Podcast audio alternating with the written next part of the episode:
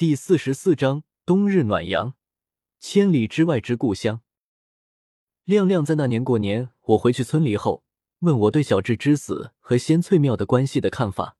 我说：信则有，不信则无。我把这个典型的唯心主义的说法当做真理和他说。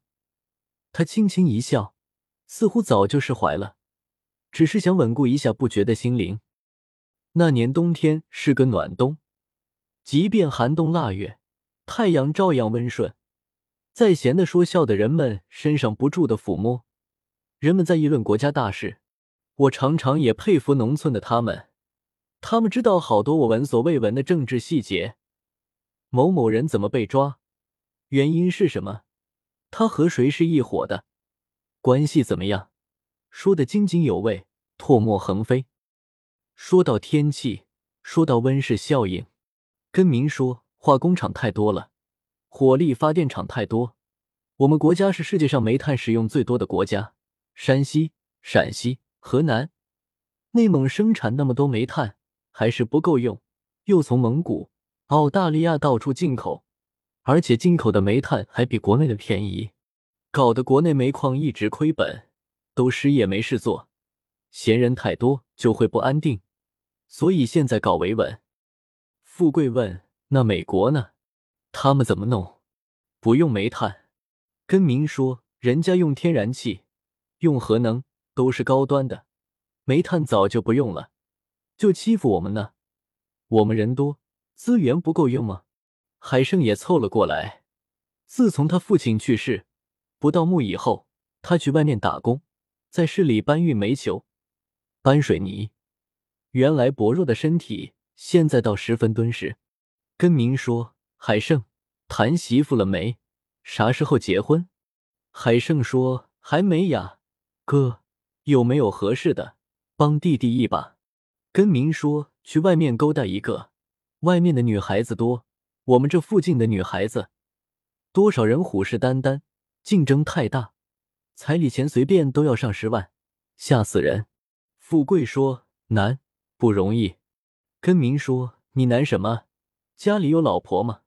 富贵脸上的疤痕一涌，说：“我媳妇只顶你媳妇一半，你媳妇多精明，你真是有福气。”跟明说：“晚上一拉灯，总不是一个样。”富贵说：“一个样，要不我俩换一换？”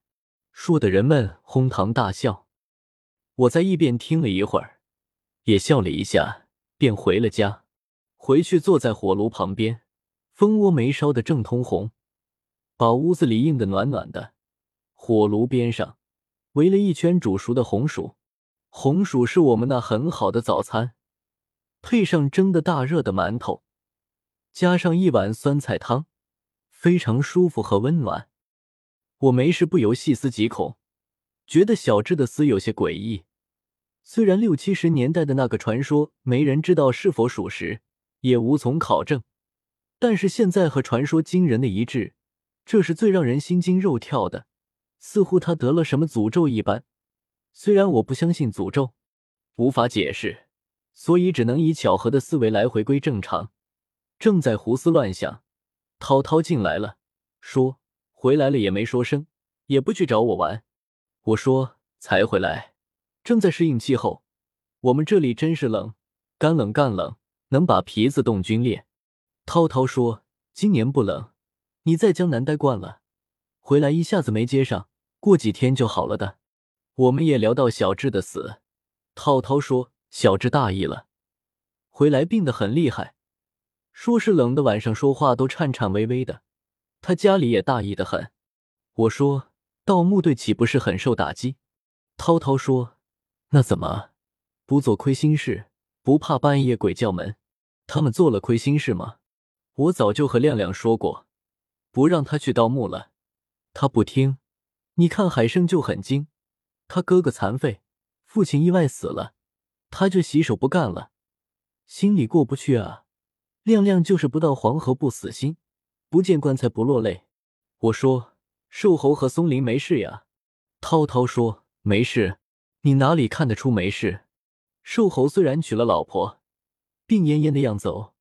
而且亲戚都不怎么好，老丈人都不认他，他爹还喝药死了。松林，老光棍，娶不到老婆，你说说这要没事，差不多和阴阳一样了，都不是健全人。我们聊了个把小时，涛涛说：“我回去了，明天到我家喝酒吧，过年回来难得一聚。”我说：“好。”